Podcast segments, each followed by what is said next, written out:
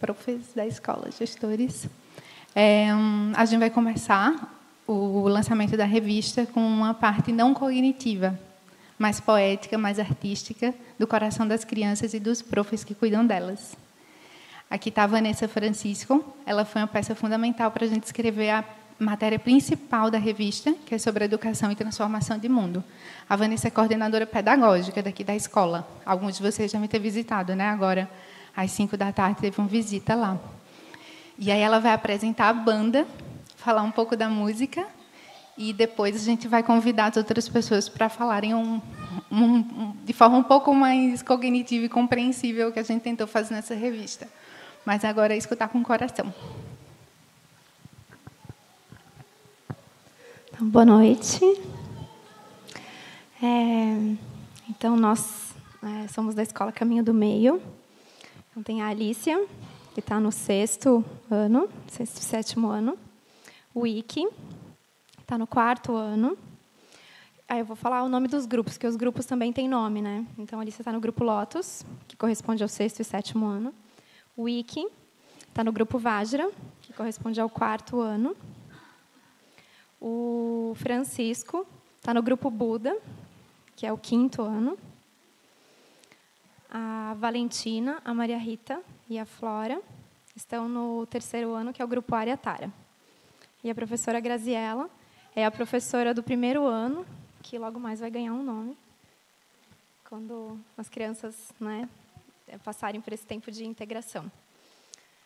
Aí a gente tem o Duda, está na percussão o Rodrigo nos teclados. E essa canção, ela foi composta pela Carol Sena, que é da equipe da Escola Caminho do Meio. E em 2012, quando ela estava grávida, enquanto ela é, se debruçava sobre é, materiais e estudos de palestras do Lama Santen sobre educação e confeccionava o referencial pedagógico da escola. E um dos temas principais, assim, que é o que abre assim esse referencial. Então, todo mundo que chega na escola, toda equipe que chega estuda, é sobre a mandala, né? E aí a mandala é nesse nesse nesse tema assim é uma coisa que o Lama sempre fala é de assim se a gente alinha né assim corpo fala e mente a gente já está na mandala né então essa canção é um lembrete né para a gente sempre se lembrar disso e a gente canta na escola, desde os pequenos até os maiores, desde 2013. E aí, então, a gente vai oferecer esse presente para vocês.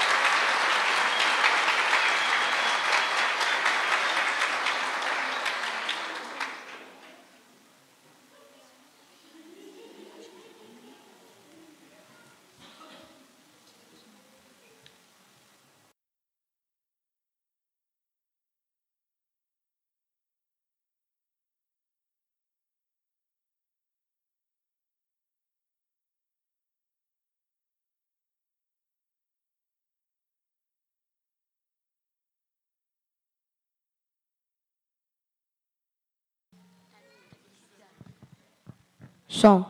Aê, valeu. Tudo certo, Lucas? Sim. Então, a gente vai compor essa mesa. A ideia desse, desse momento foi dar hum, carne, osso, voz, coração para as palavras que vocês vão ler na revista.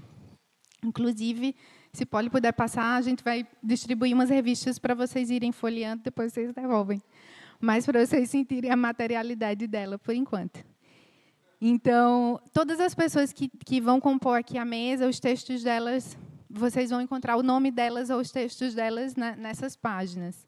E a primeira pessoa que queria chamar é o Lama Santen, que sempre nos sugere os temas da revista e sempre escreve também. Né? A, gente, a gente transcreve os ensinamentos do Lama, edita, e o desse, desse tema sobre educação e reencantamento.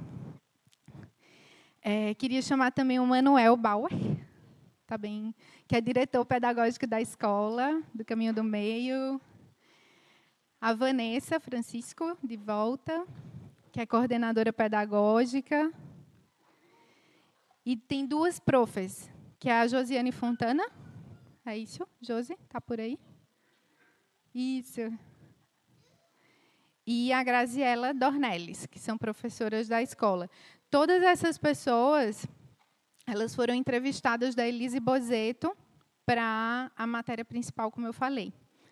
Além do, das profs, diretor pedagógico, coordenadora pedagógica, tem também uma mãe da escola, que é a Josi Tibuski. Venha para cá, Josi. E óbvio que tem que ter também uma a das vozes mais emocionantes da matéria para mim pessoalmente. Quando eu fui editar, eu tive muita dificuldade porque eu ficava emocionada vendo as. as oh, eu me emocionei só de falar que eu estava emocionada. Vendo os depoimentos das crianças, que eu acho mais tocante da matéria, eu acho que vocês também vão se sentir assim. Então, tem a Alicia. Ela está aqui? Aí.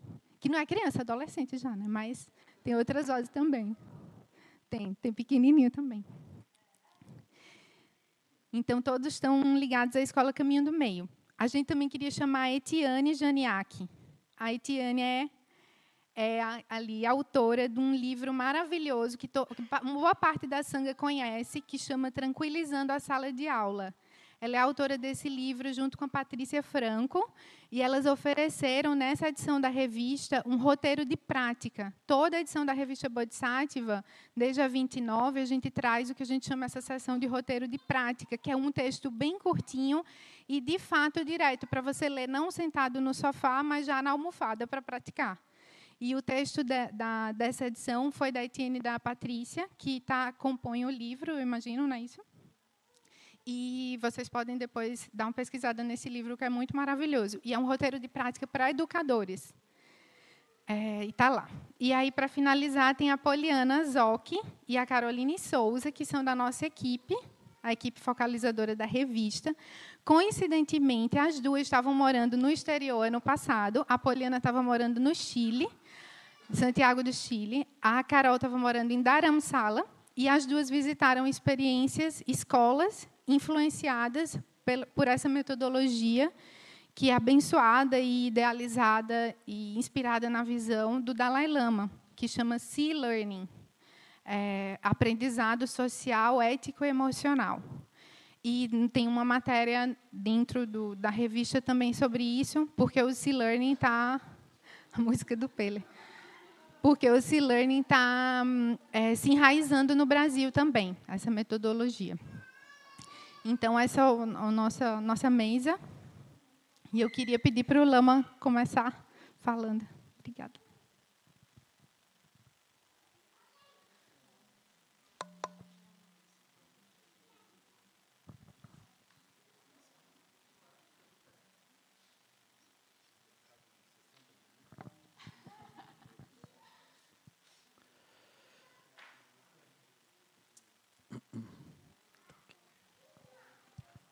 Boa noite a todos. É, eu agradeço essa oportunidade também da gente ter reunido o Retiro, né? Um lançamento da revista. E, e, super bom que o tema da revista seja educação. Né? E, eu vou falar muito brevemente a escola aqui ela surge como um sonho dos pais, assim. Então, na verdade, nós estamos aqui em Viamão desde 97, né? Então nós já estamos agora 22 anos para 23 anos, né? Então, uh, as crianças que eram crianças 23 anos atrás, vocês imaginem que tamanho que elas estão, né? Então, a gente perdeu várias gerações. Os pais sempre sonharam, né, conseguir fazer uma escola. A gente teve várias tentativas de, de vários, de vários tipos assim, né? E aí, num certo momento, a gente conseguiu. Né? Mas, essencialmente, quando a gente vai pensando sobre educação, eh, essa é uma questão que não é muito fácil, né? Então a gente a gente não pode imaginar que a gente vai educar para o Sansara, né? Aí fica meio complicado, né? Então a gente deixa as escolas normais educarem para o Sansara. Mas se a gente também não educar para o Sansara, como é que faz, né? É um pouco difícil. Nós vamos criar um outro, uma outra coisa. Então como fazer? Então a gente sempre lembrou assim de saída o fato de que a escola ela sempre representa uh, uma aldeia, ou seja, quando tem uma visão de mundo é natural que surja uma escola como uma forma de ajudar os novos que vêm a se integrar de algum modo nessa visão de mundo. Né? Então a visão de mundo é um ponto crucial. Aqui, como a gente tem a a comunidade, né, como nós temos a aldeia. Então isso é interessante. Aí nós consideramos, por exemplo, que todo o ambiente é um ambiente da escola. A escola não é algo apenas, apenas para as crianças, para os pequenos, né? Ela é alguma coisa que educa a todos.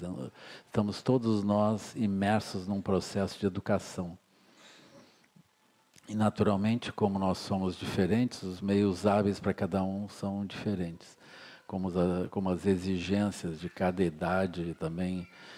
A gente aprendeu a duras penas que tem as exigências legais também das estruturas, das leis e das, das secretarias de educação. Então nós temos uma série de coisas que a gente tem que se ajustar. Mas, essencialmente, nós temos a, a visão da educação, uh, num certo modo, inseparável do programa geral do SEB. Isso, de modo geral, nas escolas a gente não conta isso, né? A gente não conta, mas eu mantenho isso na mente, né? Ou seja, nós estamos educando as crianças para a felicidade, para uma felicidade genuína, para uma visão de mundo elevada, né? E, então a gente começa um, com os meios hábeis possíveis, mas um dos nossos eixos imediatamente já são as cinco sabedorias. Então as cinco sabedorias elas são um eixo não apenas para os jovens, para as crianças, mas eles são um eixo para os educadores também. Porque os educadores, eles também estão aprendendo sobre as cinco sabedorias, eles estão avançando enquanto eles, eles se movem no mundo, eles são exigidos, eles têm uma inevitável, um inevitável desafio das condições e uh, as cinco sabedorias seriam o processo. Né? E, naturalmente, a gente não tem uma escola de pais, a gente não vai chamar os pais e dizer agora você tem que aprender sobre as cinco sabedorias, mas, de algum modo, isso também acontece porque todos nós estamos interligados e esse processo ele segue. Assim, né? Então, é uma aventura. Assim, o processo dos. Por exemplo, gerir uma escola a partir do texto Iluminação da Sabedoria Primordial é alguma coisa. Assim, né? E esse texto é que gera o programa de 21 itens, que traz a noção das quatro qualidades incomensuráveis, as seis perfeições, as cinco sabedorias, né? como que a gente pode utilizar isso como uma vantagem, como, como que ultrapassar a vida, por exemplo, ultrapassar a visão estreita, traz muita vantagem para as pessoas. Né? Então, ensinar sobre as nossas dificuldades e como ultrapassar as dificuldades, isso é uma boa coisa. Assim, né? Então, a escola ela funciona desse modo. Agora, uma vez que esse, esse eixo ele se estabelece, uh, tem um grande desafio que é transformar isso num currículo, né? transformar isso numa prática em, em, nos encontros pedagógicos da própria escola. Né? Como transformar isso num programa. Então esse, essa criatividade ela vem da própria equipe, né?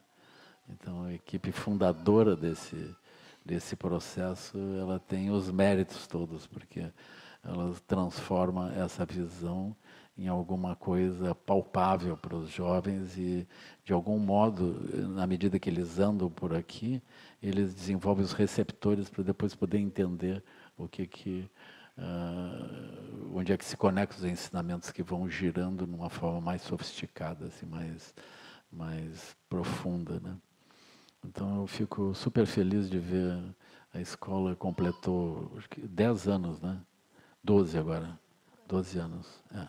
Então, é extraordinário, assim, né? A Alicia foi uma das fundadoras. Ela entrou como, praticamente como bebê, assim, um aninho de idade.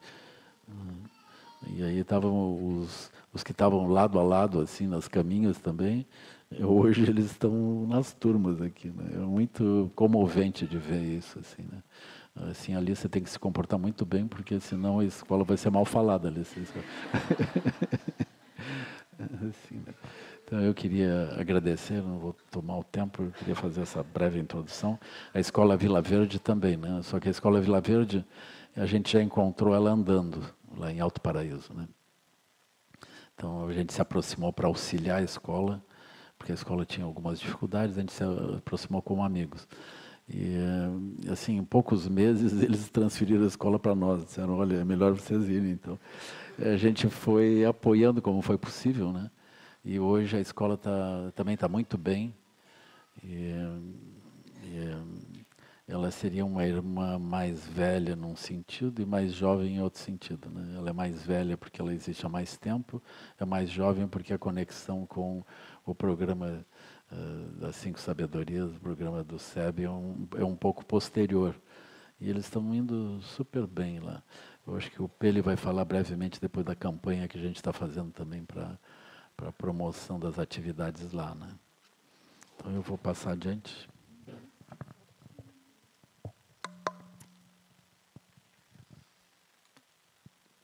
Boa noite. É, então eu a, a escola ela, realmente assim ela é uma, é uma eu vim de de outras experiências né de educação desde 2003 trabalho com ensino fundamental e entrei na escola aqui em 2017 e então pude né, conhecer um pouco né, como é que era como é que são as escolas no meio público privado e agora aqui a escola Caminho do Meio a gente não tem propriamente um, um modelo que a gente imita e a gente não pretende ser um modelo a ser imitado né, mas a gente tem uma experiência uma prática e é uma prática inspiradora assim, e é notável assim como quando as famílias se aproximam quando admiradores se aproximam quando os professores se aproximam da escola né? como ficam encantados em ver eh, alguma coisa que acontece ali que tem um tom diferente, né? que tem um quê diferente que dá resultado nas crianças, dá resultado na própria comunidade. Né? E aí convivendo um pouco, assim, quer dizer, a escola acumula, uma, acumula uma prática, tem essa experiência de coisas que dão certo. Né? E aí essas coisas a gente tem a aspiração que elas sejam, que elas possam eh, inspirar outros projetos também. Né? Então, ela realmente ela funciona também não só como escola das crianças, mas dos professores e dos pais também. Né? Os professores são convidados a praticar aquilo que ensinam. Né? O ensino que a gente faz, a gente chama de uma educação por inteiro. Né? Ela não se passa só num, num aspecto cognitivo, mas ela passa por corpo e por mente também, por corpo, mente, por fala, pelas emoções, pelas relações interpessoais. E aí segue, ela segue pela prática de algumas coisas que são valores aqui da comunidade. Né? Eh, se a gente for talvez analisar no nível mais profundo, assim, essa escola ela brota porque esses valores estão presentes dentro do próprio SEB. Né? E então, para dar alguns exemplos, assim, né? Eh, nós temos as festas. Né? Quais é são os motivos das nossas festas? Temos cinco festas durante o ano. Não, um pouquinho mais, mas, mas são cinco principais, assim, relacionadas às cinco sabedorias. Né? Essas cinco festas têm um sentido que é de formação de comunidade, né? as pessoas poderem se encontrar. Então, não é uma festa que, que tenta expandir ou querer mostrar alguma coisa, mas propõe um encontro entre as pessoas que estão ali presentes. Né? A gente tem momentos de meditação, né? e essa meditação não é somente com os alunos, os professores meditam também, né? e então quer dizer aquilo que eles vivem acaba sendo transmitido também. Um dos nossos valores é se chama ensinar pelas costas. Né? Ensinar pela escola significa que você cria todo um ambiente, toda uma prática, os professores, né? tudo, de certa forma, ensina, ensina também.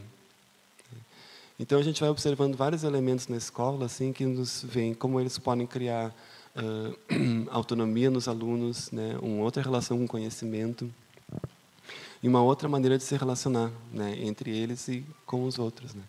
E isso tudo graças por quê? Porque a gente consegue uh, de certa forma absorver esses valores cinco sabedorias dos ensinamentos que nós temos aqui, né, e eles se traduzem no próprio cotidiano. Né? Então, noções como paisagem, né, energia, presença, estão sempre presentes. Né? E aí estão presentes em coisas bem práticas mesmo. Né? Eu estava falando hoje à tarde, por exemplo, o brincar. Né? O brincar é um momento em que a criança está começando a desenvolver uma ativação interna, é um contato com o mundo interno dela, e é um momento de presença, ela está por inteiro ali. Né? E esse brincar, um brincar livre, um brincar em que eu não estou dependendo de um, objeto externo, não dependo de um videogame, de um brinquedo eletrônico, mas que eu dependo da criação a partir de uma coisa não estruturada, né? permite esse momento de ativação. Essa ativação começa na educação infantil, depois vai permitir que ele tenha já esse exercício no momento de meditação, em que ele tenha já esse exercício no momento que ele precisa desenvolver autonomia na hora de estudar dentro de um projeto de escolar. Então, bom, assim funciona a escola, né? Acho que é, o principal sentido dessa escola é poder dar essa inspiração, assim, né? E acredito que a revista assim vai trazer muitas coisas. Se quiserem conhecer a escola, eu recomendo visitar o site, visitar lá a Sala das Famílias. Né? Ela vai estar sendo cada vez mais alimentada com outros textos agora ao longo desse semestre. E, e lá tem muitas coisas, mesmo coisas que são orientações para famílias, dá para a gente ler e entender quais são os valores que estão por trás e como é que esses valores operam para criar essa imagem e isso tudo que a Escola Caminho do Meio é hoje. Então é isso.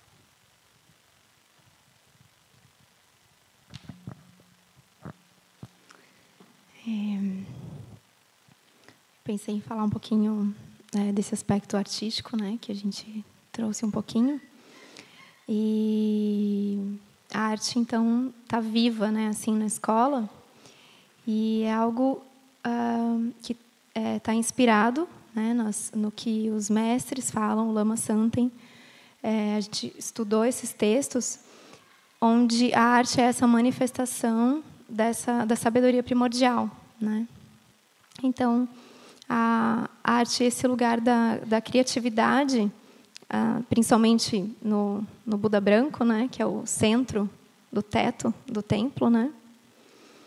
E essa sabedoria, né, do que está no centro do Buda branco, da sabedoria da transcendência, ela é viva uh, o ano o ano todo em, em todos os momentos da, do ano e da tarde e é um cultivo interno também esse lugar onde a arte essa arte uh, dessa que promove essa presença, né? Então, uh, todo mundo que entra na escola, as famílias que chegam, a, a, equipe que chega, a gente começa a brincar de novo, né? A cantar, a tocar, né? E porque a, cada cada pessoa, né, é uma é um artista nesse lugar da vida, né? Olhando por esse lugar amplo onde os mestres falam da nossa relação com a nossa própria vida, né? Nós somos uh, construtores, né? A gente constrói as nossas realidades. E quando a gente trabalha com arte, quando a gente brinca com diferentes personagens, a gente, desde pequeno, né, a gente pode desenvolver é, essa capacidade mais de autonomia de perceber que realmente a gente pode construir a, a forma como a gente se manifesta, que a gente não está acabado, né? Então, esse aspecto artístico é um lugar assim que muitas vezes os adultos que chegam isso está um pouco esquecido, né? Só que todo mundo tem essa sensibilidade, né? Então a gente começa desde um, desde numa roda quando a gente brinca, né? Com a equipe, os adultos vão brincar que evoca esse lugar de interesse e presença, né?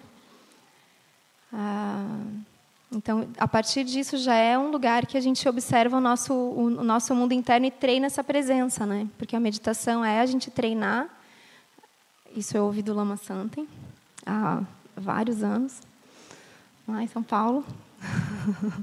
Faz tempo.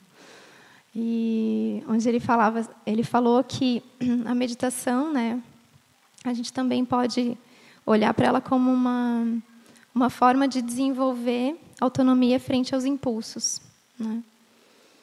E, e essa prática dessa presença, né, ela está na, na prática da arte, no brincar, né? E, e a gente vai trazendo isso para o tempo todo, para esse movimento, porque a gente não está geralmente conectado, né? A gente não tem o corpo está em um lugar, a fala está em outro, a energia está em outro, a mente. Então trazer, fazer esse exercício, né? E é, o que eu queria falar assim também, né? Que tem uma, assim, eu agradeço muito, né? E a equipe toda assim agradece muito a todos os que vieram antes, assim, né? O Lama falou assim dos que fundaram a escola, é, que ela é a manifestação de cada criatura, cada ser que passou ali, cada família, cada né, professor que dedicou a sua energia, né? Cada pessoa que sustentou essa escola, né? Que está pelo Brasil, por muitos lugares, né? Então essa manifestação assim é é um é um milagre assim né no, no sentido mais genuíno assim dessa manifestação das sabedorias né então é sempre a gente fala assim que que esse realmente assim que esse mérito se expanda e toque a todos assim né, que isso se expanda muito né e agradecer assim o lama sempre o nosso professor, assim, que inspira. Agradecer toda a equipe, agradecer as crianças. Está representada pela Alice aqui. Que é o que uh, vai fazendo o olho brilhar, né? As crianças que chegam são os espelhos, assim, né? De cada, de cada professor, de cada um que, vai, que começa a estar tá na escola. E isso está em todos os lugares, né? Então, as outras, as outras iniciativas de educação assim que olham para isso também, a gente se encontra e aumenta essas redes, né? A gente encontra outras várias várias é, bonitezas assim, né? Dessa dessa beleza de querer olhar para um lugar inteiro, né? Então é isso. Obrigada. Obrigada.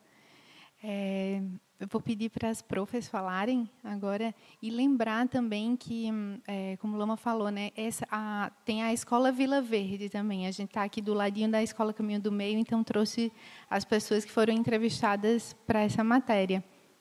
Mas vocês vão conhecer também as histórias da Escola Vila Verde. Então, a, a, a sessão especial ela foi desenhada de forma a apresentar a visão do Lama, a gente entrar pelos olhos é, da Elise, no caso, para o cotidiano das duas escolas, da Escola Caminho do Meio e da Escola Vila Verde, mas é, sobrevoar também outras iniciativas, para além do SEB, que levam em consideração o mundo interno e o aspecto de transformação da realidade.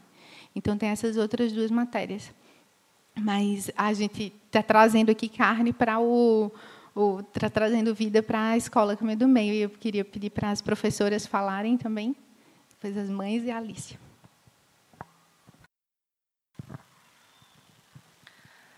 Bom, eu estou há um ano na escola e ouvi o Lama falar, a Vanessa, o Manuel, vai passando um filmezinho na cabeça que realmente quem chega na escola se encanta, se reencanta. Dá vontade de brincar, brota essa arte que a Vanessa falou. E é uma honra estar num lugar assim. E tudo que falaram realmente acontece. E para a gente ter noção, um pouquinho, tem que visitar a escola. E se reencantar também.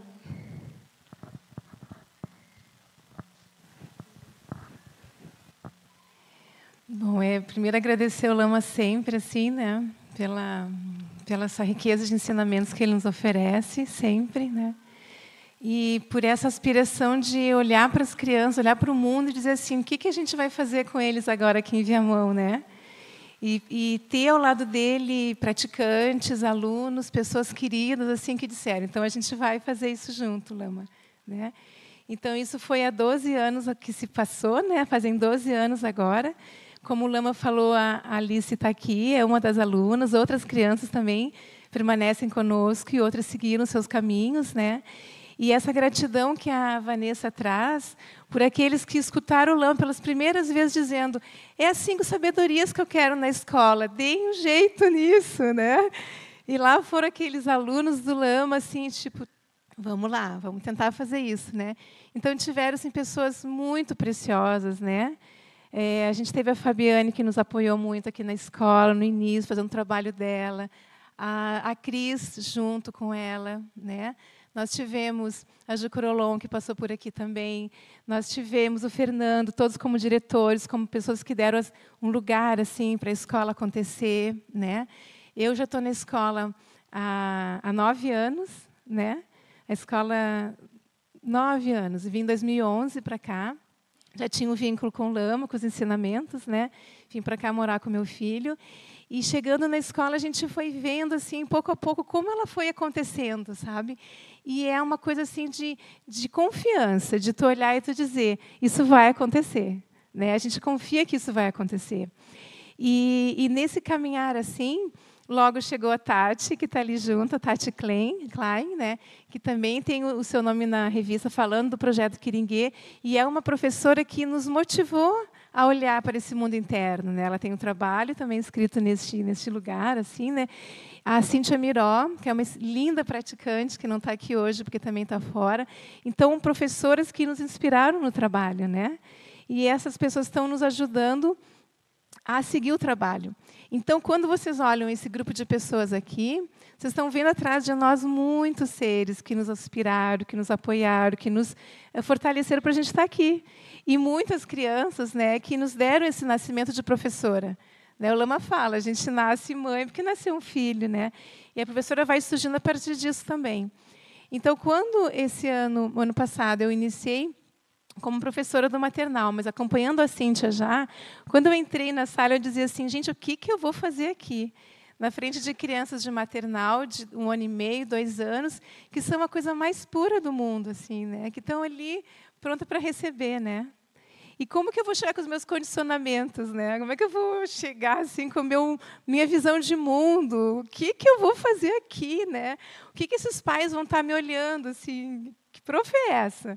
Né? E a gente sabe, a gente aprende pelas costas, né? Então, qualquer gesto que eu fizesse, a criança ia copiar. E tem pais de alunos meus aqui que devem saber disso, para o bem ou para o mal, né? Mas a gente está aprendendo, né? Então é bonito de ver assim, porque o que o Lama nos traz, que ele chegou e disse assim para a equipe, né? Eu acho que diz para cada um de nós sempre, né? Não importa se vocês estão perfeitos na sabedoria, se vocês estão assim brilhando na luz, não é isso. O que importa é a criança e os pais perceberem que vocês estão crescendo, vocês estão mudando, vocês estão realmente aprendendo, porque é, isso já foi falado aqui, é uma escola para todos, né? E a gente aprende uns com os outros o tempo todo, né? E nenhum de nós aqui, hum, nenhum de nós está livre dos seus condicionamentos ainda, né? Então a gente está praticando as sabedorias, né? Então a gente está no Dharma Cada um, como o Lama falou, tem o seu caminho, tem a sua forma de, de chegar nas sabedorias, né? chegar na, nessa iluminação que a gente vai alcançar, né? porque a gente tem que aspirar. Então, a gente vai chegar nesse lugar de lucidez total. Mas, enquanto isso, a gente está praticando. E como? Com as sabedorias, é um presente que o Lama nos deu. Né? Porque, assim, a família que chega aqui, ela chega porque quer um lugar adequado para o seu filho, que tem uma boa alimentação, como depois vai falar outra mãe, né? Que fala na revista, por que, que uma família chega aqui, né? Então ela chega por muitas, muitas razões, assim. Às vezes é porque tem um pátio grande, ou porque seu filho aqui vai ficar melhor do que em outras escolas que não conseguem mais acolher ele. Porque ele quer viver mais livre, ele quer viver de uma outra forma. Ele quer ter um nascimento positivo, onde ele andar. Então, quando a gente chega na escola, a gente olha para a criança e dá esse nascimento positivo, porque é a primeira sabedoria, a sabedoria do acolhimento. Então, tu olha para a família, tu dá nascimento positivo. E tu dá para o pai também o nascimento positivo. E aí, quando as famílias vão chegando, elas vão aprendendo, como Lama disse. Não tem como não aprender as sabedorias, né? E lá no maternal, assim, a gente acolhe.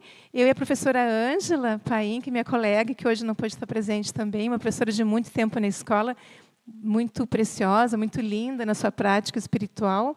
Ela nos acompanha e a gente faz isso, né? A gente olha para a família e diz: olha, é, aqui a gente vai acolher o teu filho, ele vai chegar da forma que ele puder chegar e está bem, faça o mesmo com ele. E faça o mesmo com a gente, professores, que também estamos aprendendo, né? Então essa a sabedoria, ela é tão clara, a sabedoria elas são tão assim palpáveis no dia a dia, né? Que como Lama fala, não é da tradição budista, ela é da prática do ser humano. Né? E a gente está olhando ela com esse olhar, porque a gente está na escola, mas ela é para qualquer ambiente, para qualquer escola, para qualquer círculo que a gente ande, porque ela é viva. Então, imagina, a gente diz para a família, primeiro tu acolhe como a criança chega, do jeito que ela chega, né? e depois dá nascimento positivo. Como assim? Olha que riqueza isso. Tu olhar para uma criança e dizer para o pai, então agora tu dá nascimento positivo para o teu filho também, porque a gente está dando. Né? E como é que está a rotina lá na tua casa? Porque como eu trabalho com maternal, fica mais fácil perguntar que horas que ele dorme, o que, que ele está fazendo, como é que vocês estão cuidando dele. Porque eu faço essa parceria com a família, né? Vamos olhar para eles juntos. E esse acolhimento da família a gente vai depois oferecendo para o jardim, para o primeiro ano, para o segundo ano, né? Só que é um processo de transformação o tempo todo, não tem ninguém, ninguém está pronto, né? Então a gente vai e a gente vem, a gente acerta, a gente erra. Só que a gente olha com o olho da sabedoria e diz, né? Tá tudo certo, tá tudo perfeito, tá tudo como tem que ser né? Porque pela sabedoria a gente vai dançando, né? Elas estão aqui em cima, elas estão ali, elas estão no altar. A gente vai experienciando ela o ano inteiro. Ela tem um, um, um andar, né? Sabedoria do acolhimento, sabedoria do nascimento positivo, da sabedoria uh, discriminativa. Então são várias sabedorias, né? Não, agora vou citar elas. Mas poderia citar cada uma delas e dar exemplos, né? porque a gente estuda e pratica isso, mas não vou entrar agora nisso. Né? Mas, assim, essas sabedorias, elas, a gente permeia elas o ano inteiro. E quando chega no final do ano, a gente olha para a sabedoria branca e diz: está tudo perfeito. A criança que chegou, ela chegou e alcançou o que ela precisava chegar. Aquela família também e cada um de nós também. Então isso nos dá essa liberdade que a gente busca da lucidez, da visão, né? Então é isso, é a gente confiar, é a gente dar nascimento positivo para tudo que aconteça. E a minha fala na revista é bem isso, assim, os problemas que a gente tem na escola Caminho do Meio são iguais a qualquer outra escola iguais. Essas crianças cantaram lindamente, mas elas pulam, elas brigam, elas, né, elas xingam, elas fazem arte. A gente tem dificuldades com, com os nossos alunos também. É, e com a equipe, né, as relações, é, é natural isso, né, é natural. Uh, só que a gente, a diferença é o quê? A gente dá aquele passinho para trás, né, sentar em outro lugar e dizer, bom, é melhor eu sentar aqui, dar nascimento positivo e confiar, porque a gente está aprendendo todo mundo, né? Então a minha fala seria um pouco nesse sentido, assim, né? Da gratidão dessa sabedoria, né? Da forma que o Lama nos oferece, assim, para qualquer lugar, né? Qualquer tempo.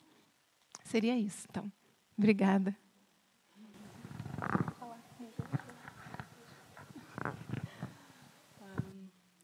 Eu lembro que quando eu estava na faculdade, eu tinha uns 20 e poucos anos, num dado momento, assim, eu, eu fiz letras, né? Aí eu olhei para o meu colega do lado e disse: Meu Deus do céu, quando chegar a nossa hora de ter filhos, onde é que a gente vai colocar os nossos filhos para estudar? Né? E aquilo realmente me mobilizou de uma maneira assim, né? Um, embora eu tivesse feito letras, eu não, nunca dei aula em escola, né? E mas eu mas, mas desde então assim eu, eu sempre tive esse olhar assim do que que precisa uma escola né e, e para mim tem, tem coisas que são muito importantes, que são fundamentais, assim, que elas vêm muito antes do conteúdo, né? Porque porque conteúdo ainda mais hoje em dia está aberto, né? Não, uh, enfim, uh, estudar para passar no vestibular, né? Se é que ainda vai existir quando quando meu filho tiver a idade de fazer, né? Uh, é muito fácil, né? Mas assim, uma escola que, que vai conhecer o meu filho mesmo. Né? Agora trocou de professora, uma professora nova. No terceiro dia, ou no segundo, eu nem sei, assim, eu fiquei impressionada, porque ela falou do meu filho de um jeito, assim, e de, de mais dois ou três colegas que eu também conheço há anos, né? que eu fiquei espantada do, do, da profundidade que ela já conhecia aquelas crianças, né? E isso para mim é o que me toca, né? É, é um lugar onde eu vou chegar e, e vai ter um lugar para o meu filho que eles vão saber quem ele é, vão saber o nome dele, né? Também, porque às vezes na escola é tanta criança que o professor não sabe nem o nome do, do aluno, né? Então, uh, e, e, e, outras coisas assim também, né? Uh, um lugar onde onde ele ele tem um aprendizado emocional, né? Que que ele vai ter isso na minha casa, mas que ele vai ter na escola também, né? Então, para mim, uma escola é super importante de olhar como que a escola, como que os professores uh, estão lidando com, com os conflitos das crianças, né? Uh, porque eu me lembro que eu levava meu filho para uma outra escola em Porto Alegre, né? E aí, uh, no meio do caminho, assim, eu passava por uma outra escola e eu, eu vi uma briga, assim, não, fulano, é, deixa ele lá no cantinho, né? Que feio, né, fulaninho? Olha lá, não, vem tu aqui.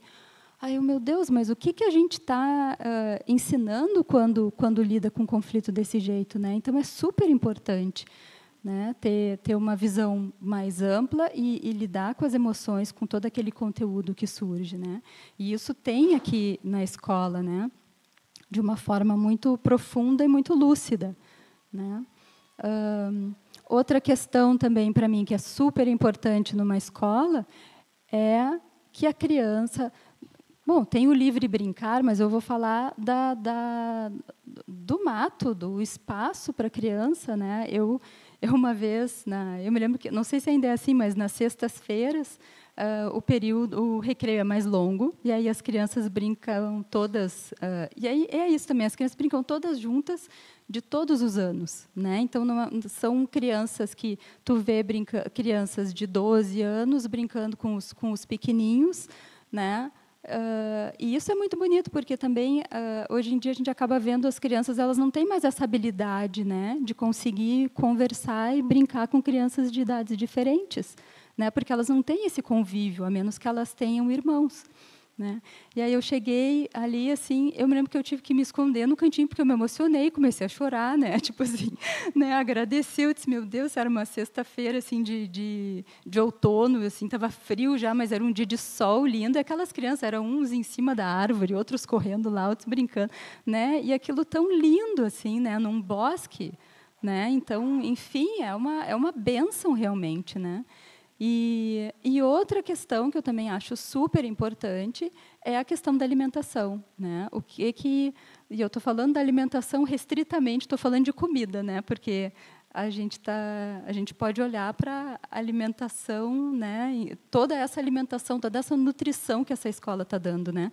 Mas eu estou falando da, da, alimentação comida ali, né? de, de esses dias, justamente, meu, eu estava conversando com uma amiga, meu filho estava junto, e ela estava reclamando que eles davam muito, muito doce, muito açúcar na escola.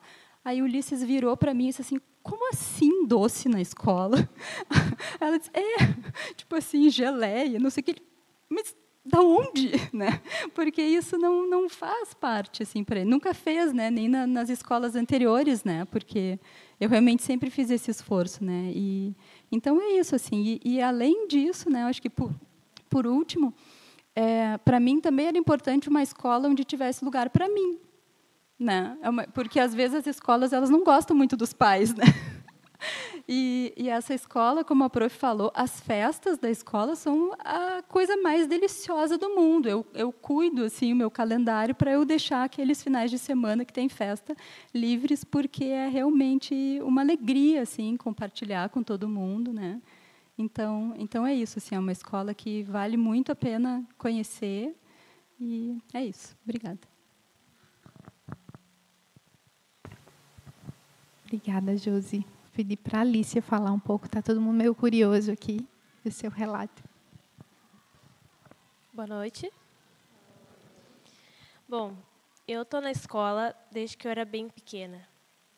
E assim, eu vou falar que eu aqui aprendi valores que eu vou levar para tipo, toda a minha vida, assim. E eu tenho muito a agradecer, porque, pensa, acho que estar numa escola dessas é uma grande bênção, assim, sabe? E, sim, uma coisa que eu acho que em outras escolas não tem, que aqui oferece, é a roda no começo, que a gente canta, a gente dança. E eu acho que isso para mim foi muito importante, a liberdade de expressão. Porque em outras escolas eles não oferecem isso e para mim isso foi ótimo, porque eu faço a peça de teatro com a professora Amanda Sena. Eu fazia, enfim, a gente está trabalhando bastante nisso. E foi muito legal. E estar tá ali com os meus outros colegas também. É, os professores também, eles não só ensinam, como eles também aprendem muito com a gente. Muitos que entram aqui, eles não sabem tocar flauta, assim, né? Mas a gente procura também ensinar para eles isso, porque para gente que já sabe, para a gente é uma coisa fácil, mas a gente também entende que para eles não é uma coisa tão fácil assim, né? Então, é isso, assim, eu toda vez que eu estou na escola assim, eu me sinto muito bem, porque é um momento em que eu me sinto feliz estando ali, estando com os meus amigos, fazendo as coisas que eu gosto, assim.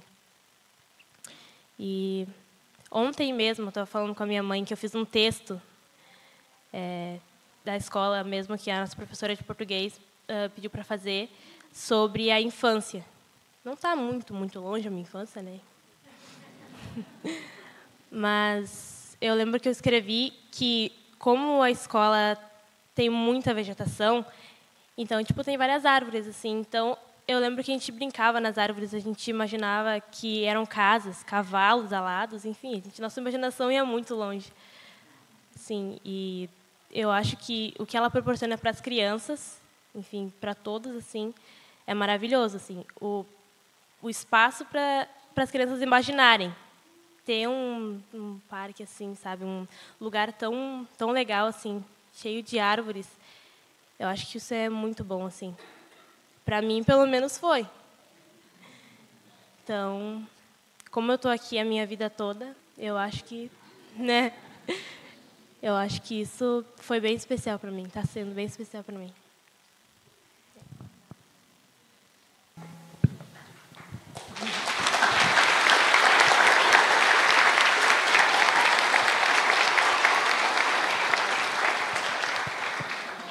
Eu vou ler um trechinho, só uma frasezinha da Alicia na revista, que eu achei maravilhosa. Ela, botou, ela falou assim: Ninguém pode evitar crescer, todos vamos crescer. A escola ajuda a gente a crescer com outro olhar para as coisas.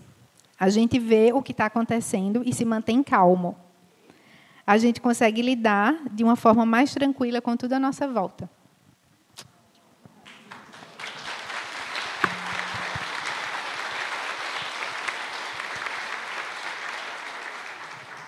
Vou. Alexandra. Alessandra. Aí.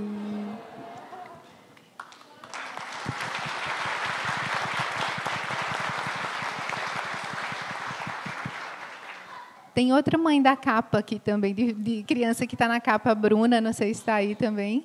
A Bruna, mãe do Ike. Está ali, estava por ali. E a Rafaela Valença, que é mãe do Francisco, o artista de ontem, do Tsog.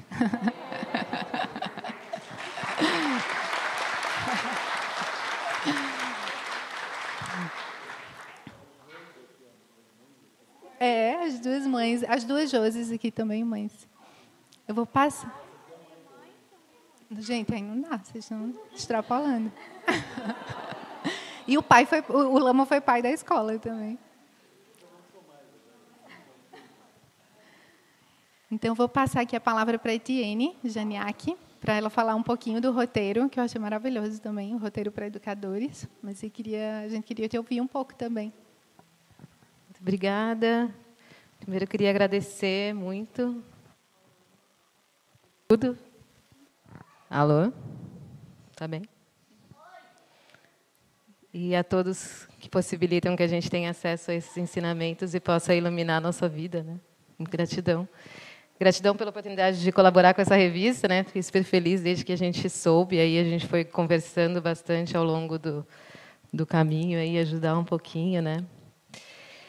É, e a minha fala aqui hoje, assim, eu pensei em trazer um pouco um outro aspecto, né? Eu não tive a oportunidade de estar nem de criar meus filhos em uma escola que tivesse por referenciais uma, as cinco sabedorias, uma escola que tivesse ancorada numa linhagem de sabedoria, assim. É, mas sou psicóloga escolar e toda minha formação, minha trajetória profissional toda, com esse exercício de levar para as escolas convencionais um pouco daquilo que a gente estuda e que a gente pratica, e esse olhar de lucidez, como você mesmo disse, né, que não é algo circunscrito à nossa prática apenas. Né? Então, acho que falar um pouco desse lugar, até porque a gente também está dialogando aqui com pessoas que estão em diferentes espaços, né? E eu acho interessante a gente entender, é, como Lima disse sobre a psicologia, né? Que o fato de existir essa ciência de olhar para o mundo interno é um espaço que a gente tem de diálogo, a psicologia ela começa no Brasil junto com a educação, na década de 60, quando a profissão chega, né? E aí por questões contextuais, né, na, na época da ditadura ali, onde a psicologia chega, isso se dissociou e a gente tem um desenvolvimento do mundo interno desassociado do desenvolvimento da educação, o que em muitos lugares é diferente. E hoje a gente vê esse retorno desse diálogo, assim, né? É, e eu acho que é interessante a gente olhar um pouco para isso, porque é um momento de oportunidade para que a gente possa estar tá dialogando com os educadores e com as escolas é, sobre a questão do cultivo do mundo interno mesmo. Né? Então, só para explicar um pouquinho esse contexto para vocês, é, a gente tem um sistema de diretrizes, né, de leis que regem a educação. Né? E e isso acaba definindo muito os rumos das coisas, assim, né? E essas questões ligadas ao desenvolvimento emocional, elas sempre permeiam o cotidiano da escola, porque é um espaço de desenvolvimento. Então, não tem como você prescindir de olhar e de desenvolver as crianças de alguma forma. Isso posto, a gente não tinha um sistematizado um olhar de como formar os professores para isso, ou que tipo de conteúdos são importantes para esse cultivo interno. Isso existe dentro da legislação, mas como algo que não estava estruturado. E por não estar estruturado, muitas vezes não era feito ou era feito de acordo com aquilo é, que cada um desejasse. O Brasil, como sendo um país muito, muito vasto, né, e com diferentes miscigenações aí, é, muitas vezes isso ficava solto, assim. E aí a gente teve há dois anos a aprovação de uma nova legislação, que é a Base Nacional Comum Curricular, que ela traz um novo passo na, no, no, na determinação desses conteúdos né, para a educação brasileira, e ela determina dez competências essenciais que todas as escolas têm que cumprir ao longo da formação básica, né, que a gente vai falar formação básica até o final do ensino médio. Isso é, traz um caráter de obrigatoriedade, né, para que as escolas tenham que cumprir essas competências três dessas competências estão totalmente ligadas ao mundo interno, né? Então a gente vai falar de autoconhecimento e autocuidado, empatia e cooperação, autonomia e tomada de decisões responsáveis eticamente. Isso posto, as escolas têm um período para se adaptar. Né? Então, a gente está passando por esse momento. Eu acompanho muito a educação desse lado né, dos congressos e do que está sendo falado e feito. Está todo mundo se mobilizando para falar como é que a gente vai dar conta disso. Né? Então eu tenho, como estou na área há esse tempo, assim, com essa plantando essa sementinha de levar esse cultivo de lucidez através das práticas contemplativas, eu tenho visto cada vez mais as pessoas interessadas não só interessadas, quando elas são interessadas é ótimo, mas quando é obrigatório, além do interesse, é uma necessidade, né? Então as pessoas estão se mobilizando muito nessa direção, assim. Por um lado, isso é maravilhoso, eu acho que abre um espaço para que a gente possa dialogar e a gente possa levar propostas, levar esse conhecimento maravilhoso que nem vocês têm aqui, né? Tenho conversado muito com a Carol nessa tentativa de entender melhor as cinco sabedorias e como a gente pode ir permeando isso para outros lugares. É, então, por um lado, é maravilhoso, né? abre esse espaço de olhar para isso. Por outro lado, é um risco, né? É um risco de que isso seja feito de uma forma superficial, de uma forma é, mercadológica, a gente vive sobre um paradigma econômico, e colocado como mais um livro. Bom, então agora, hoje, segunda-feira às oito, é a aula de socioemocional, vou pegar o livro e vou dar aula 1 um sobre compaixão. E uma coisa assim, né, quando, você, quando o aluno vê um professor falando algo que ele não pratica, ele entende que aquilo que o professor está falando não é digno. Ele não entende que é, é uma falha dele. Ele vai entender que compaixão não dá para fazer mesmo. O meu professor, que eu respeito tanto, não consegue praticar, como que eu vou, né? Então, tem todo esse momento que a gente se coloca hoje, que é isso, é uma abertura de possibilidades, mas também é um convite a todos nós que estamos aí é, tentando praticar e tentando trazer lucidez, também se mobilize nesse sentido de olhar para isso. Porque a gente está na educação, né, a maioria dos educadores, porque ama e porque acredita que a gente possa é, trazer contribuições assim. Então é a base da sociedade né? Eu acho que é a responsabilidade de todos nós né? Olhar para o que está sendo feito e de alguma forma tentar contribuir. Então eu acho que essa brecha aí da, da BNCC acompanhar esses movimentos dos próximos anos assim para nós que estamos nesse caminho de, de cultivo do mundo interno é algo muito precioso assim e necessário né? Eu acho que ah sim Então, a gente, é, em 2017, eu trabalhei muitos anos numa escola cooperativa, né? E em 2016, 2017, eu trabalhei junto com a Patrícia, que era coordenadora lá do SEB de Rio Preto. E a gente fez esse exercício de levar essas práticas para as crianças, é, na formação dos professores também e para a gestão da escola. Né? E dessa experiência, a gente escreveu um livro, que é o Tranquilizando a Sala de Aula, que a ideia é levar os ensinamentos e as práticas de uma forma a inspirar os professores a olhar para isso, a começar a praticar, e se aquilo fizer sentido para eles, eles poderem também praticar com as crianças. Né? Então, tem esse livro aí com essas sugestões de práticas. E também, quem tiver interesse em conversar mais, estou aí à disposição. Então, esse tema que a Etienne trouxe da BNCC é, é um dos do, é um, gancho que a gente usou para falar de outras escolas que já estão usando fora do SEB, para além das iniciativas do SEB, que já estão incluindo o mundo interno e treinamento para educadores também que incluam compaixão e mundo interno. Então, é um, uma das pautas. E, além disso, como eu falei, tem um roteiro de prática para o educador, também do, do livro delas. Aí eu vou pedir agora para a Carol e a Polly falarem um pouco da experiência delas lá, uma no, perto do fim do mundo, a outra lá nos Himalaias, no, nas escolas que vocês visitaram. É, bom, eu já vim acompanhando essa iniciativa do Sea Learning de curiosa mesmo pela internet e quando eles fizeram o lançamento em 2019, o lançamento mundial foi ano passado em abril. E aí calhou que em, em maio, é, dois representantes desse método é, foram para o Chile, e aí eu estava lá, e eu fui na palestra, e eu conheci a, a Maria Rosa, que é da Escola Francisco Varela. É, a Escola Francisco Varela ela iniciou em 2013, e eles vinham já com, por causa do, da visão dos fundadores, eles vinham querendo fazer uma educação que tivesse esse, esse olhar para o mundo interno.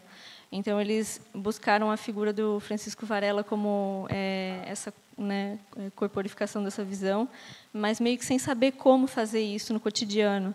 E aí, com os próprios professores, eles foram tentando dar a forma para isso acontecer desde o início da escola.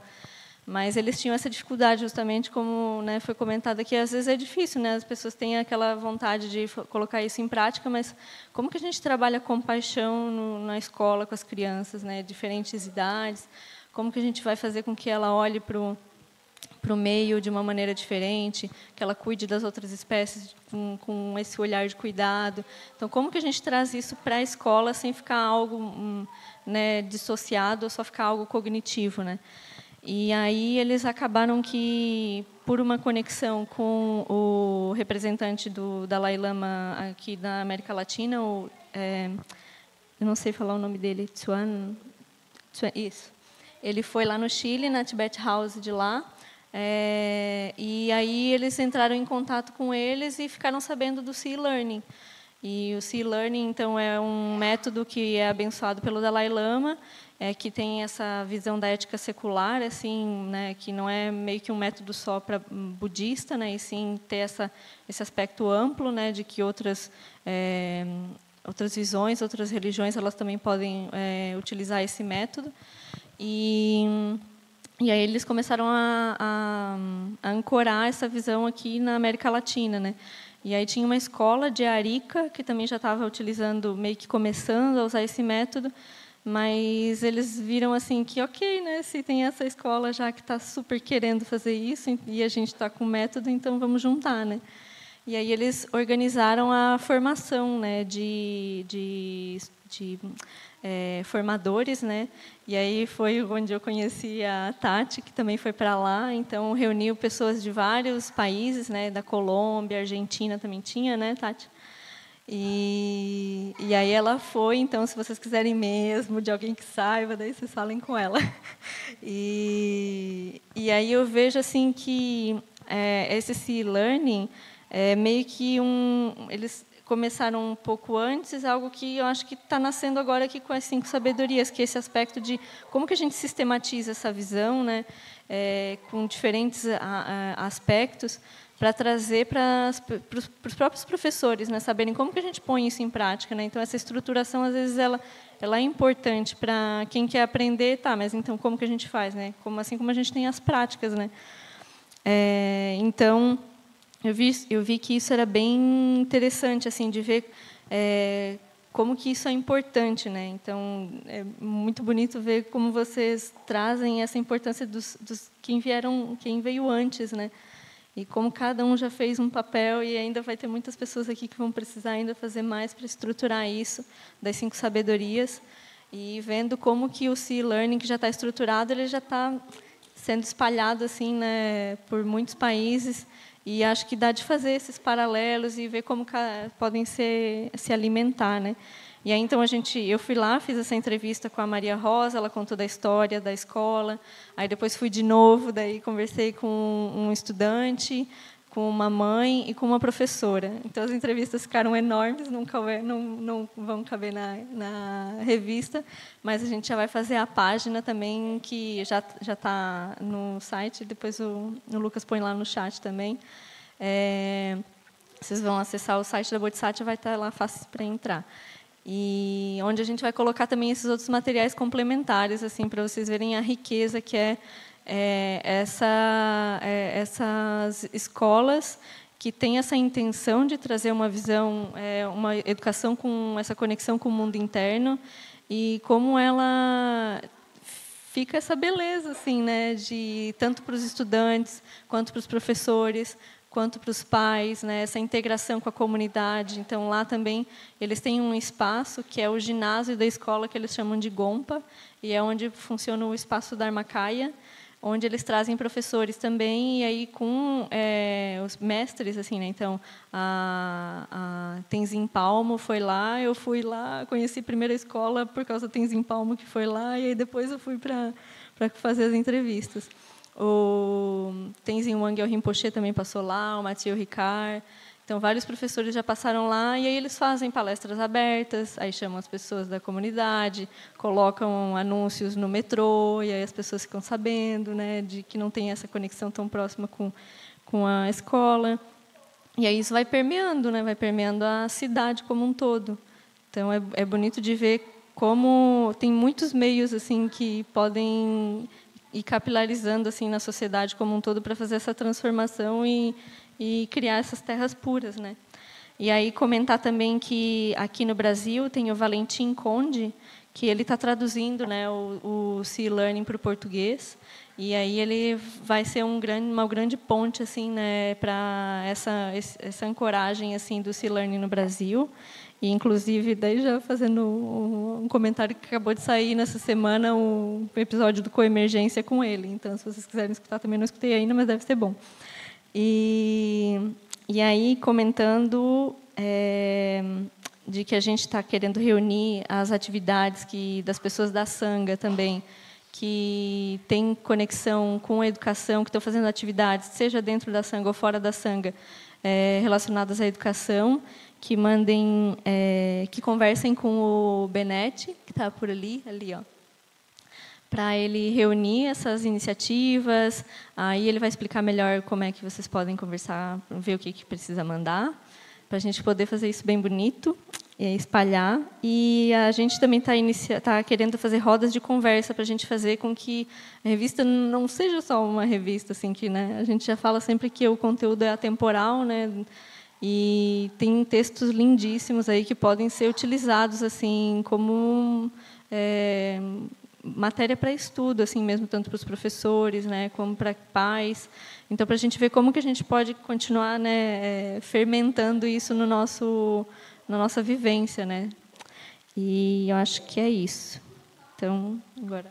Ah, e mais uma coisa é que assim esse método ele é muito bom porque, por exemplo, essa escola que eu fui é uma escola particular dos bairros mais ricos da cidade, assim, do, do Chile, é, de Santiago mas ele também é muito útil para escolas como a que a Carol visitou. Então, quando o método, né, tanto as cinco sabedorias quanto esse do Sea Learning, eles têm essa visão ampla que que vai trazer benefícios em, em qualquer ambiente, não interessa muito qual é a condição que a pessoa está, né? Ele vai se adaptando e, e sendo útil para qualquer tipo de condição, assim, né? Então.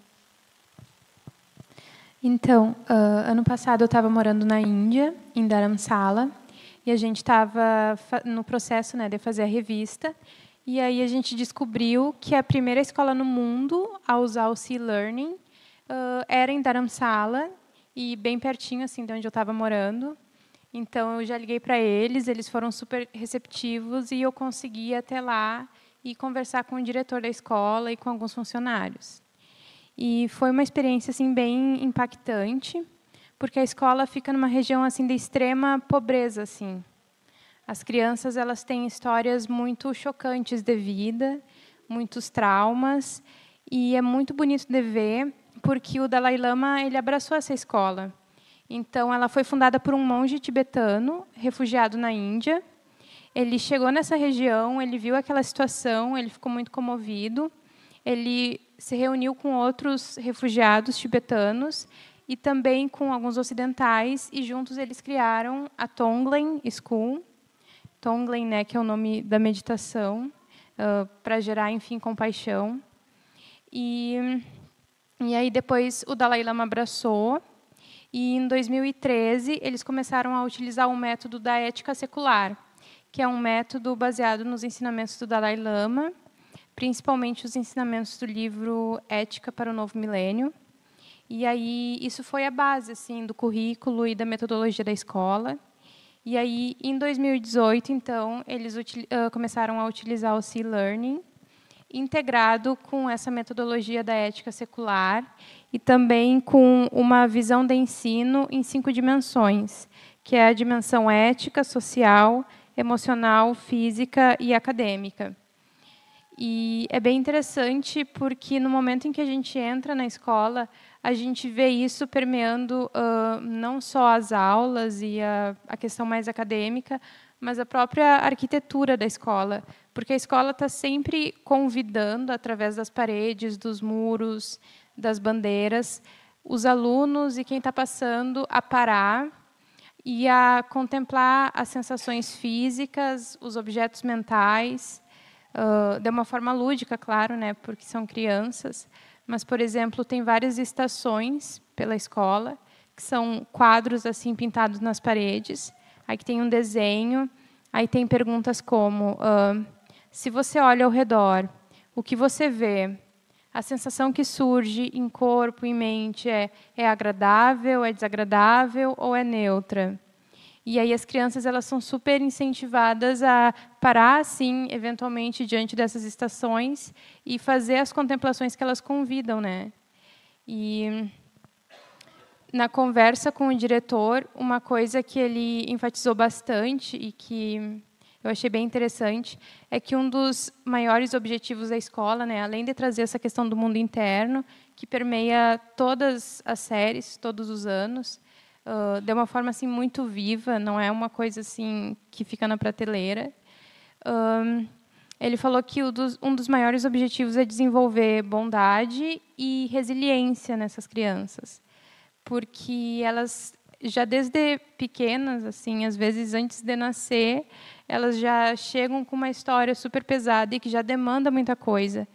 Então, um, eles ensinam assim. Quando a gente entra na escola, tem uma estrutura muito grande que diz high zone, uh, ok zone e low zone, que seria a zona alta, a zona ok e a zona baixa. A zona alta seria ansiedade, muita agitação, nervosismo, assim, um excesso de energia, um desequilíbrio nesse sentido. A zona baixa seria depressão, tristeza.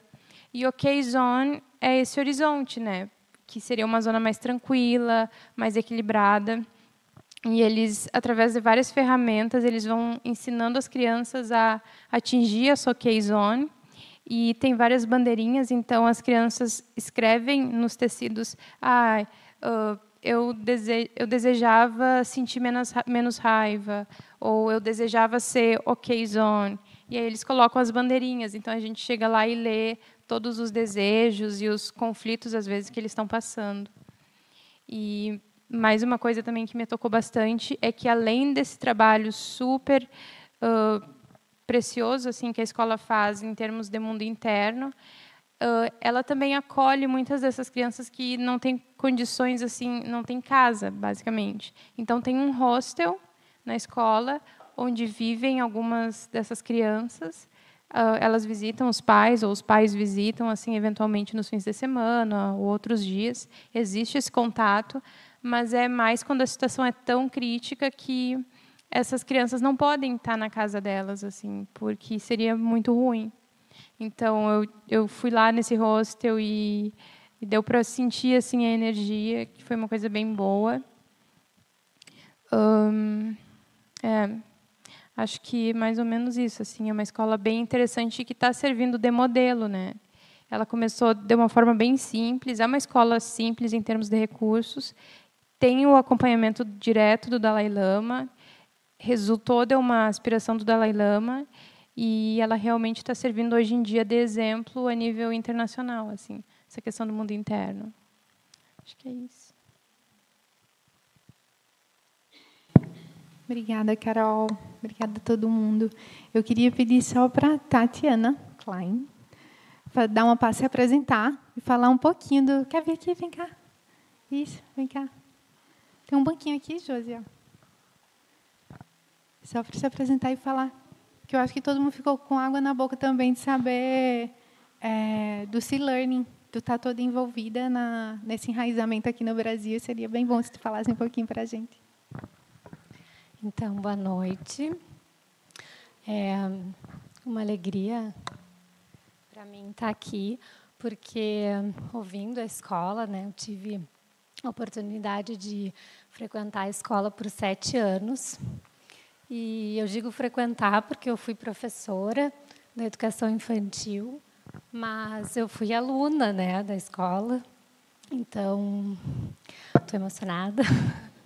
Porque é muito bonito ver assim, né, quando as crianças estavam cantando, essa música ecoa realmente, né, nos, nos nossos corações, isso vai permeando e transformando a nossa prática como educadores de uma forma assim inimaginável, né? E aí eu fiquei lembrando também, assim, eu sei que tem perguntas assim para mim, mas não tem como ter tido essa chance não poder contar, né, de como foi ter vivenciado tudo isso, porque toda essa relação com o C-Learning, com as práticas, com a vivência Kiringue, que é um projeto que também aparece na revista, eles decorreram da possibilidade que eu tive de transformar o meu olhar como educadora, sendo professora e aluna na, na Escola Caminho do Meio. Né? E, e realmente é um, é um espaço e uma, e uma possibilidade de acolhimento tão ampla, né? é um, uma proposta tão inclusiva, onde a gente chega e tem um lugar para revelar as suas qualidades. Né? Isso não é muito comum. E aí a gente chega e revela tudo, não só as qualidades, mas também todas as outras coisas juntos, né? E aí desenvolve Uh, meios hábeis, práticas, repertório, né? Tantas coisas que a gente pôde, que eu pude vivenciar nesses sete anos na escola. E aí por isso, quando eu saí, é, não tinha muito lugar assim para mim no mundo para qual escola eu vou, né? Assim, mas eu também fiz uma transição porque eu passei a trabalhar então com as famílias e com os professores, porque essa transformação que eu vivenciei, a oportunidade de poder, como educadora, poder trabalhar essas questões que a gente não tem acesso na faculdade, né? Eu me formei em pedagogia e o mundo interno não tem esse tema, assim, a gente não tem a possibilidade de ter vivências formativas, né? E aí, como a Etienne trouxe hoje, é um, um, cenário que começa a se movimentar, que a gente tem, né? Outras possibilidades, mas se não vai muito da, da sua própria experiência, assim, né? Então isso fica um pouco limitado. E aí eu tive a oportunidade, a Poliana me recebeu lá no Chile e eu fiz essa primeira capacitação na América Latina para facilitadores do C-Learning. E aí depois, na sequência, o programa também já teve uma primeira capacitação para educadores brasileiros em São Paulo, que eu também tive a oportunidade de ir, e já tem uma série de iniciativas aqui no Brasil que já estão começando a colocar em prática é, esse programa, né? Se tornaram parceiros, então, porque nesse momento uh, esse programa está buscando parceiros no mundo inteiro para que o programa possa efetivamente rodar, né? Assim, porque já tem escolas que já aplicam, mas e, uh, ele está sendo também construído a partir do feedback dessas escolas e iniciativas que estão colocando essa proposta em andamento. E, e aí, quando eu fui para lá, eu lembro quando eu entrei em contato, assim, conheci o programa, eu disse: Ah, o Lama já nos falou tudo isso, a gente já ouve isso lá desde que a escola começou, não tem nenhuma novidade, assim, né? Tem uma linguagem diferenciada, tem uma estrutura muito preciosa, assim, de de indicação, de trabalho, mas tudo que a gente teve tem oportunidade de escuta, né? Gratidão ao nosso professor Lama que a gente já escuta há bastante tempo, assim, né? Então, um pouquinho para mim foi reencontrar então e ver e tem muitos diálogos possíveis, né, para a gente também observar. E acho que é isso, me estendi né, na fala, mas muito obrigada. E eu acho que a entrevista que eu fiz com a Tati vai sair no site depois, sobre o C-Learning. Uhum. E, é, Pele, dá o recado e aí depois a gente abre para uma ou duas perguntinhas, porque eu acho que a gente já está com o tempo meio avançado. Então, reforçar o time masculino que está tá meio fraco aí, Nama. é, então, pessoal, na realidade é, é mais um recado, né? É, durante vários anos, né, aqui o Instituto Caminho do Meio, né, que seria o, o gestor da, da escola Caminho do Meio, né? Uh, através da, da, do imposto de renda e, né, de captação de recursos. Né? A gente vem durante vários anos fazendo essa captação de recurso. Uh, a Sanga Nacional né, tem nos ajudado muito. Né? As pessoas que eventualmente vão ser são descontadas no imposto de renda, né, uh, têm feito essas doações que podem ser direcionadas, né, uh, para o Conselho de Criança e Adolescente da cidade que tiver algum projeto. Né? Então, durante vários anos, nós, aqui no Instituto Caminho do Meio, através do Lama e, e sob a coordenação da Regina, a gente fez essa captação e há alguns anos o Instituto Caminho do Meio de Alto Paraíso também tem feito uh, projetos que são encaminhados para o Conselho da Criança e Adolescente e a partir da, da, de um aceite e o projeto, se o projeto estiver realmente eh, direcionado e, e, e, cumprindo todas as metas que, que é trazer benefício para as crianças em estado de vulnerabilidade, né? Uh, isso possa acontecer. No ano de 2020, agora, o Instituto Caminho de Meio daqui de Viamão, ele vai se afastar para a gente se reestruturar e, e, mais adiante ver se, se vale a pena a gente seguir ou não, porque, eventualmente, essas verbas uh, que vêm desse, desse, desse formato, né, eventualmente atrasam, né, uh, ou eventualmente até não vêm, ou algo parecido. Né. A gente não teve esse caso ainda de não ter chegado, mas às vezes chega bem atrasado e dependendo do tipo de projeto que é feito, isso impacta muito, né? E traz muita dificuldade para o instituto, né? Então, o Instituto aqui de, de, do Caminho do Meio resolveu se estruturar de uma outra forma e a gente vai pensar em outras formas, né, Lama, de, de, de campanhas, né, para que a gente possa trabalhar com o contraturno e as crianças né, nesse estado de vulnerabilidade. Né? Uh, aí, uh, o Instituto Caminho do Meio de Alto Paraíso, que já vinha há uns três anos também uh, com essa campanha, uma campanha um pouco mais tímida, porque a gente começou depois, e o Instituto Caminho do Meio aqui de Viamão já é bem mais forte há bastante tempo. Né? os projetos eram menores, e, e, esse ano, como o Instituto Caminho do Meio de Viamão não vai, escola, eh, esse instituto não vai entrar com nenhum projeto, né? A gente pede que todas as pessoas que eventualmente possam querer direcionar 3% da parcela lá que o leão pega, né? Ele, a gente pode resgatar isso e jogar para essas atividades, né? Uh, deixa eu só ver aqui como que a gente chega lá. Bom. Uh, esse ano, né, o Alto Paraíso vai seguir um trabalho que já começou há uns três anos, né? A gente tem dois projetos diferentes.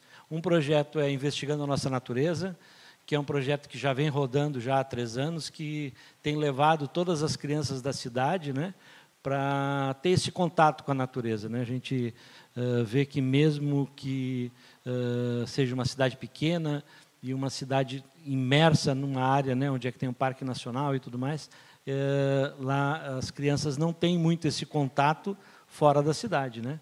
Acontece das, de, de 70%, né, foi, isso uma, foi uma pesquisa que foi feita, 70% das crianças é, que foram nesse projeto, que foram todas as escolas né, da cidade de Alto Paraíso, foram conhecer o Parque Nacional Chapada dos Veadeiros, que é a 20 e poucos quilômetros da cidade, né? 70% das crianças não conheciam o parque. Né? Então, elas estão imersas no, no, no, berço das águas, onde tem um parque nacional daquele tamanho, eles não conheciam. Né? Esse projeto, uh, esse ano, ele não vai, não vai entrar para captação de recursos, até porque o ano passado o projeto atrasou tanto, né, que esse dinheiro recém foi liberado, então a gente tem verba para tocar esse projeto. E um outro projeto que a gente vinha com verba própria e com um trabalho muito lindo da Ângela, que ela iniciou um trabalho uh, no, no CRAS, lá de, da cidade de Alto Paraíso, trabalhando com as, as gestantes da cidade. Ela fazia uh, uh, yoga, massagem para todas essas jovens né, que chegavam sem, sem muito conhecimento da própria, da própria gestação, meninas muito novinhas, né? E ela, durante dois, três anos, ela seguiu fazendo esse trabalho. E esse ano a gente entrou com um projeto um pouco maior, que vai trabalhar não só com as meninas, né, na questão da prevenção, mas do, do, do, do cuidado, do acompanhamento, acompanhamento também das famílias, né, também das, da, dos pais que estão junto. Né. Esse projeto está descrito, se alguém quiser conhecer esse projeto, né, uh, na página do Instituto Caminho do Meio de Alto Paraíso, que é www.icemap.com.br. Né? Então, lá vocês podem conhecer o projeto que foi aprovado no Conselho da Criança e Adolescente. E, e também lá tem um passo a passo né, para que a pessoa faça corretamente esse, esse, é, essa captação de recursos, essa doação, para que chegue na escola. Né? É, esse dinheiro geralmente vai para o fundo da criança e adolescente, geralmente não, sempre vai para o conselho da criança e adolescente.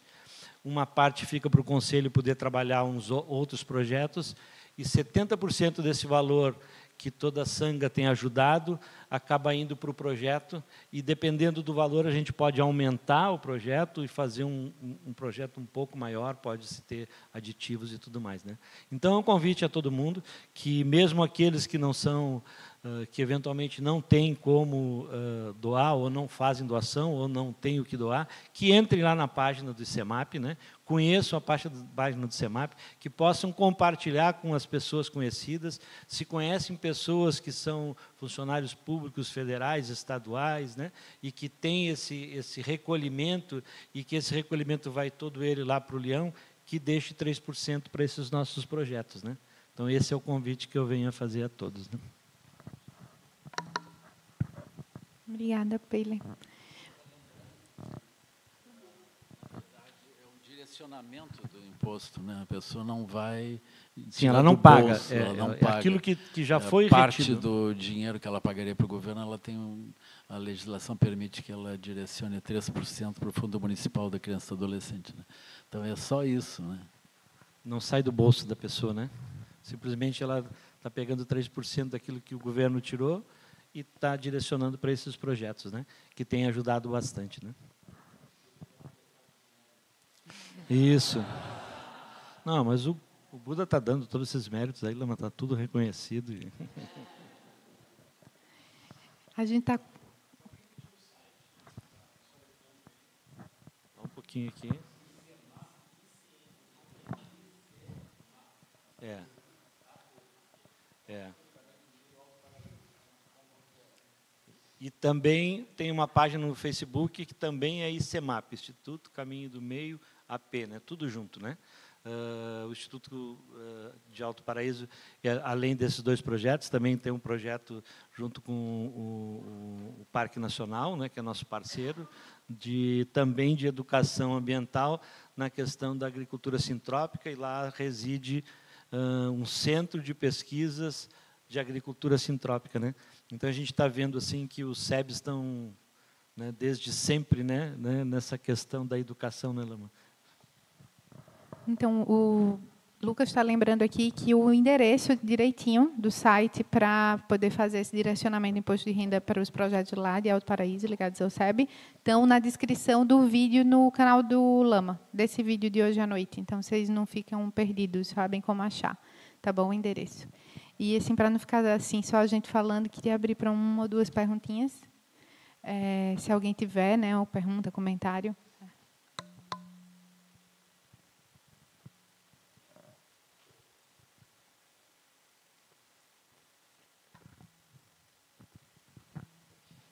Boa noite. Na verdade, não é uma pergunta, é mais um feedback, assim.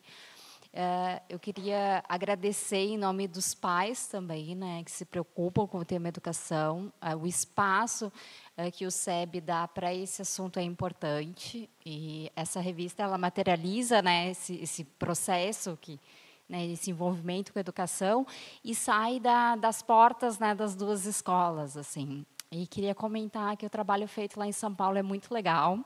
Ano passado a gente teve a oportunidade de ter quatro encontros falando sobre educação e foi bem no momento da aprovação da lei. Então assim foi muito interessante porque apareceram vários professores que não frequentam o budismo e eles foram justamente para discutir, porque o que acontece? Eu estava vendo um movimento que eu não sei se é municipal ou é nacional, mas de justamente uh, ter cartilhas falando desses assuntos, né? Eu não sei o quanto isso evoluiu, mas então assim estavam todos os educadores perdidos. Eles falaram: bom, a gente vai abrir a cartilha e vai ensinar compaixão. A gente vai abrir a cartilha e vai ensinar empatia. Então assim o SEB proporcionou um espaço para educadores conversarem sobre o assunto. Né, e educadores que não tinham nenhum contato com o budismo.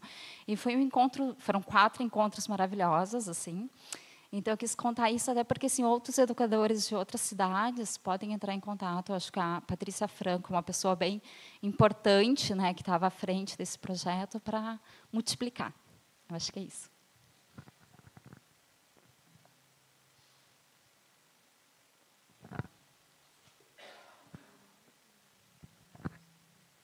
Boa noite. É, gostaria de parabenizá-los. É, foi incrível conhecer a escola e depois participar desse evento. É, acho que eu estou assim encantada de um nível que eu não consigo nem descrever. É, é uma felicidade imensa é, saber que vocês têm esse trabalho tão bonito. Eu trabalho com educação, trabalho com dificuldade de aprendizagem e aí a gente tem visto, né, que a dificuldade de aprendizagem ela não está só é, na estruturação da forma como você passa o conteúdo, né? Que a, a dificuldade ela está muitas vezes no quesito emocional. Então vocês deram assim uma uma aula aqui. Eu estou muito feliz de de poder é, partilhar disso é, com vocês e acho que a gente tem tem muito para aprender e a gente tem usado bastante a comunicação não violenta, né, para trabalhar as questões de aprendizado e aí percebo que por trás de tudo que vocês têm, têm é, dito aqui, tem um embasamento também de comunicação não violenta, de mediação e conciliação de conflito. E aí eu queria é, perguntar né, para vocês, principalmente para as professoras, né, se vocês têm experiências é, na escola aqui, para os coordenadores também. Eu já perguntei isso hoje para o Manuel. É, como é que é a experiência que vocês têm né, com crianças que têm dificuldade de aprendizagem na escola? Como é que, que tem sido assim pensar nessa, nessa dinâmica é, de alfabetização com essas crianças em especial? Se, se tem algum exemplo dentro da escola.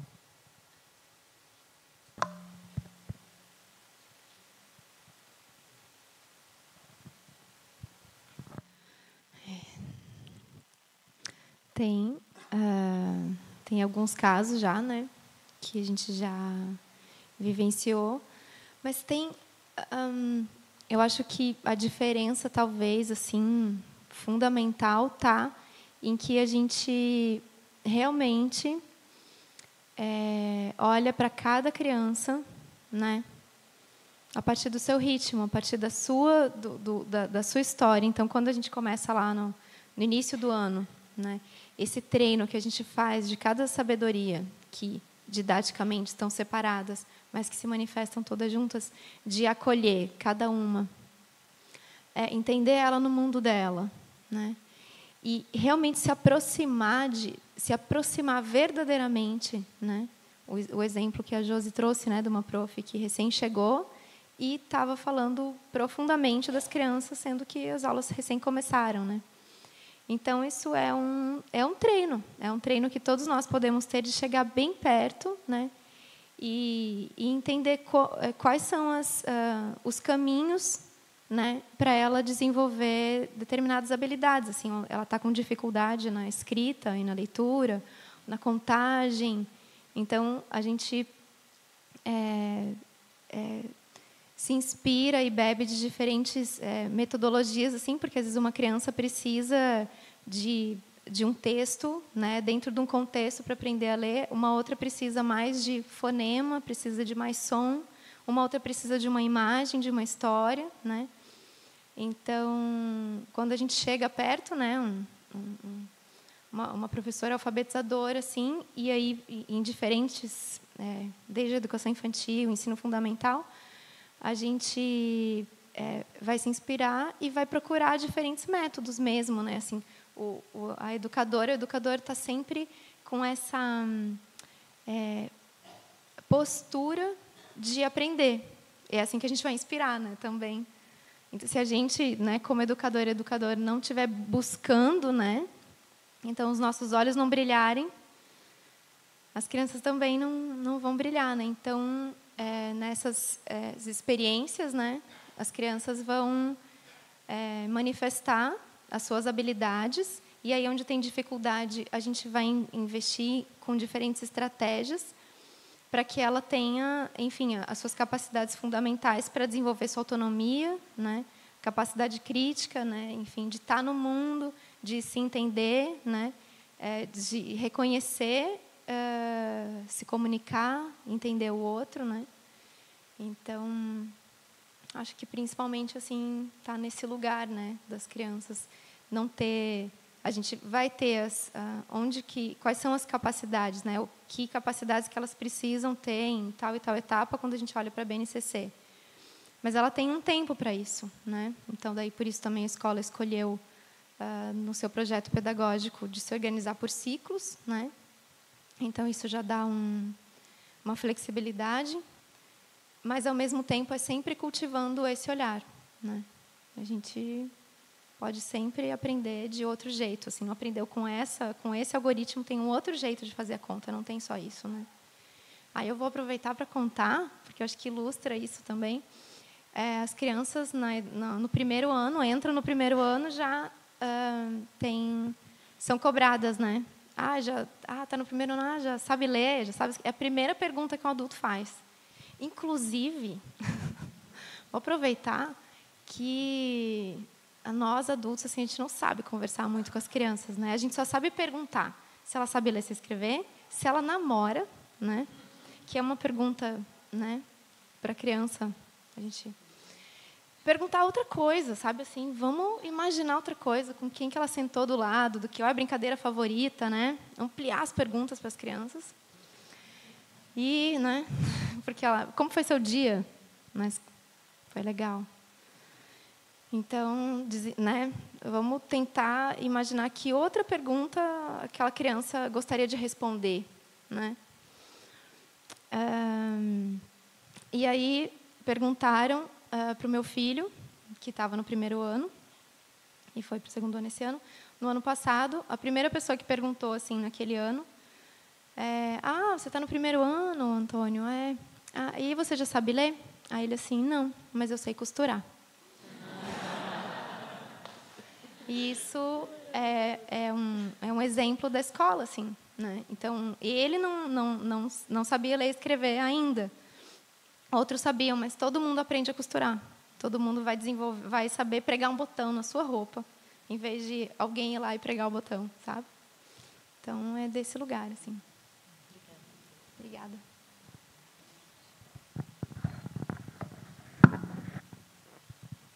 Acho que só em respeito ao retiro que continua amanhã, a gente acho que vai encerrando assim a noite. É, eu queria só dar alguns lembretes, assim, além das pessoas que estão aqui, é, vocês vão ver outros seres que estão na revista, por exemplo, a Estela Santin, que escreveu um texto, Dharma no Cotidiano, a Carmen Cita, que escreveu o texto sobre é, o, a sangue da terra pura no, em Brasília, que é o Buda Mitaba no coração de Brasília.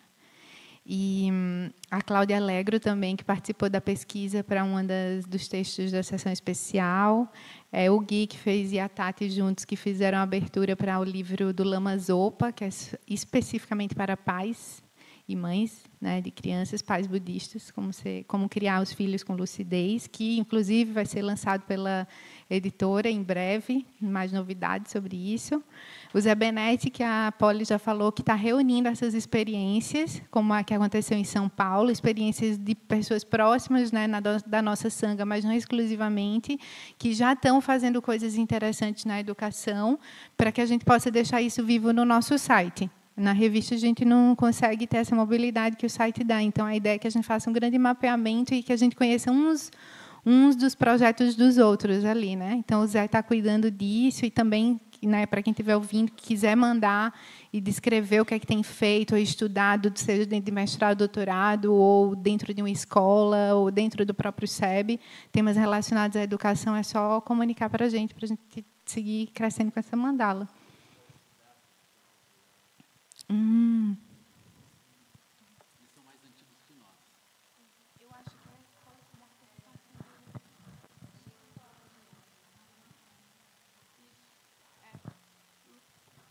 Lama está lembrando essa escola Siddhartha, que é lá em São Paulo, que é, o pessoal da.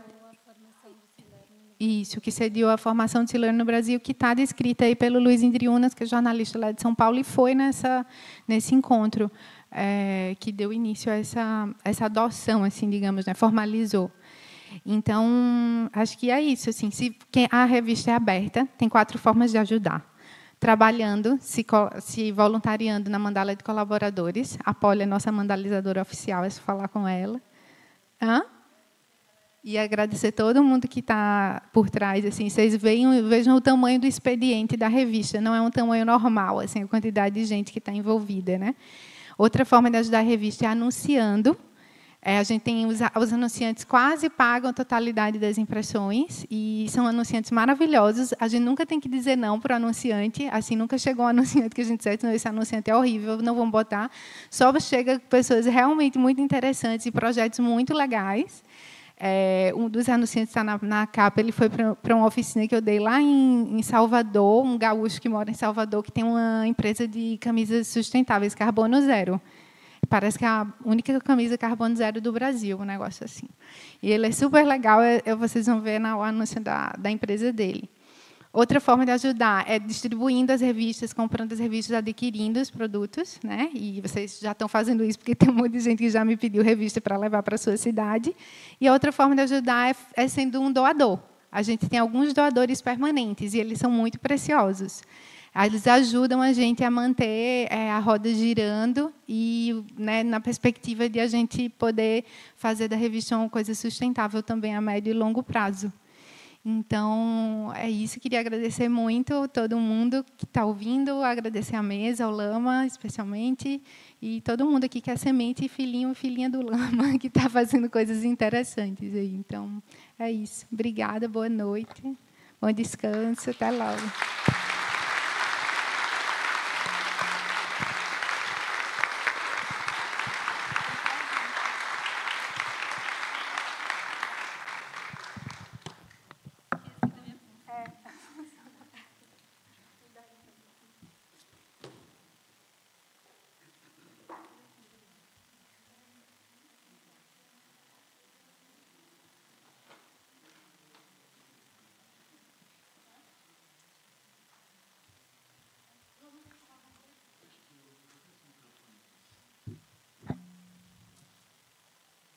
Lembrando, a gente falou dos professores, né? mas tem ainda todo o pessoal administrativo que segurou, assim, né? que ganhou cabelo branco, assim, né? trabalha muito, né? Então é, é, muito impactante assim. E a gente tem que lembrar, por exemplo, que o pessoal administrativo também, junto com, com, com os educadores, né? Eles eles trabalham num, numa área difícil porque a interface com o poder público, com a legislação, então tem um conjunto de relatórios que tem que aprontar e, e relatórios financeiros e a gente tem que ter uma documentação completamente pronta e sempre disponível. Isso dá muito trabalho. E a legislação ela vai mudando também, vem outras exigências, exigências de prédio, né?